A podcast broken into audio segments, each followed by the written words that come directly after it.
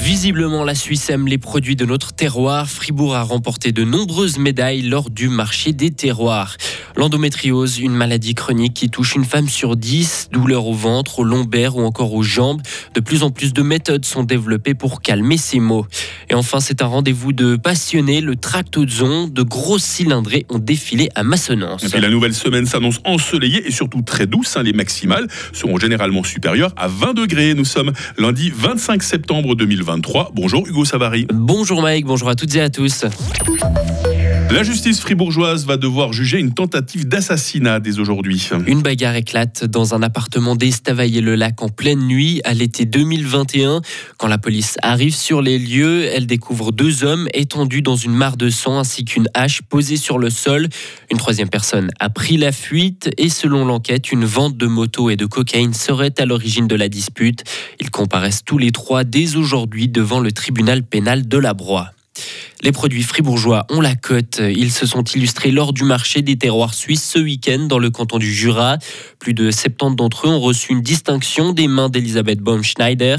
Par exemple, la fromagerie des Charlans a reçu le prix d'excellence grâce à son vacherin qui a été élu meilleur produit laitier. Physiothérapie, alimentation, acupuncture ou encore activité physique, la prise en charge de l'endométriose s'améliore. Elle devient de plus en plus multidisciplinaire, explique Maxime Jacob, gynécologue et spécialiste de la maladie.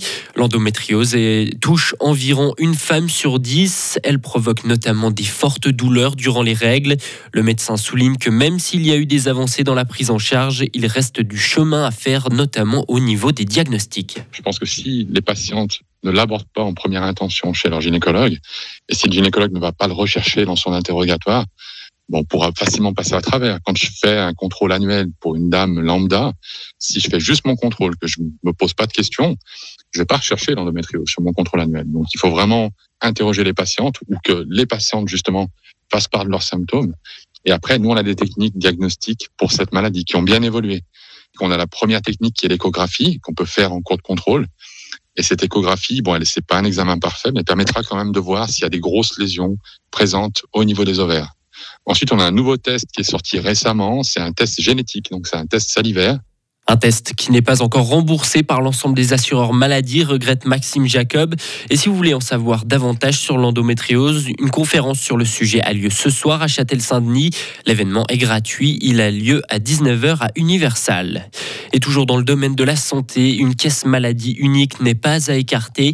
La directrice de l'association fêtière des hôpitaux H+, ouvre la porte à cette possibilité. Selon elle, la pression est tellement grande qu'une révolution semble inéluctable. Si près de 2,5 millions de personnes changent de caisse chaque année avec des coûts de 800 à 1000 francs par changement, une caisse unique permettrait d'économiser plusieurs milliards de francs en évitant ces changements. C'est une étude avec un résultat pour le moins étonnant, Hugo. Les jeunes adultes suisses sont étonnamment ouverts au mode de pensée autoritaire. Un jeune sur cinq est favorable à des dirigeants parlant de manière tranchée et un pouvoir concentré.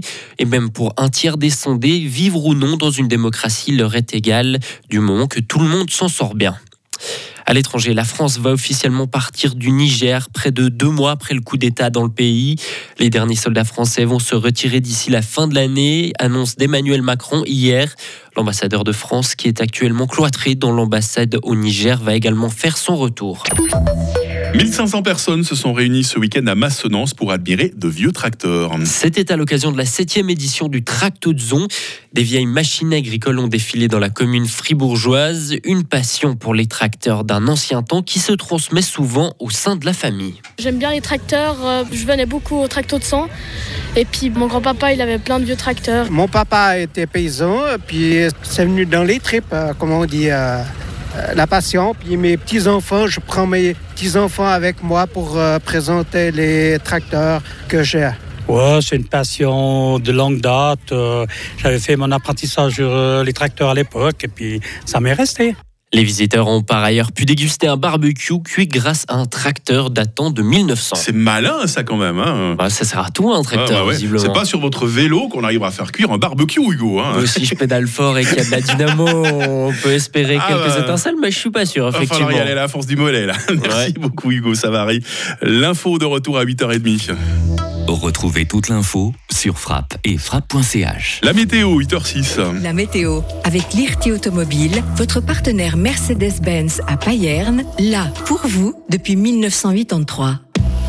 C'est un bon sujet de conversation à la météo cette semaine, une semaine qui débute euh, sous le soleil. Hein. Les bancs de brouillard ou de stratus matinal ne vont pas prendre trop de temps pour euh, s'évacuer. Par contre, on arrive fin septembre, il fait un peu frais le matin, 5 hein. degrés à Romont, 6 à Fribourg, 7 à Morat, 9 à Châtel-Saint-Denis. On attend cet après-midi 19 degrés à Bulle, 20 à Fribourg et à Estavayer qui est même 21 degrés euh, du côté de Payerne. Demain sera toujours ensoleillé comme aujourd'hui. Il faut s'attendre à quelques grisailles matinales température minimale 6 degrés, maximale 22 degrés. Euh, soleil et douceur resteront de mise les jours suivants. Il fera jusqu'à 25 degrés vendredi. Euh, nous sommes lundi, nous sommes le 25 septembre, 268e jour. C'est la fête des Hermann aujourd'hui. On a vu le jour se lever à 7h21. On verra la nuit retomber à 19h21.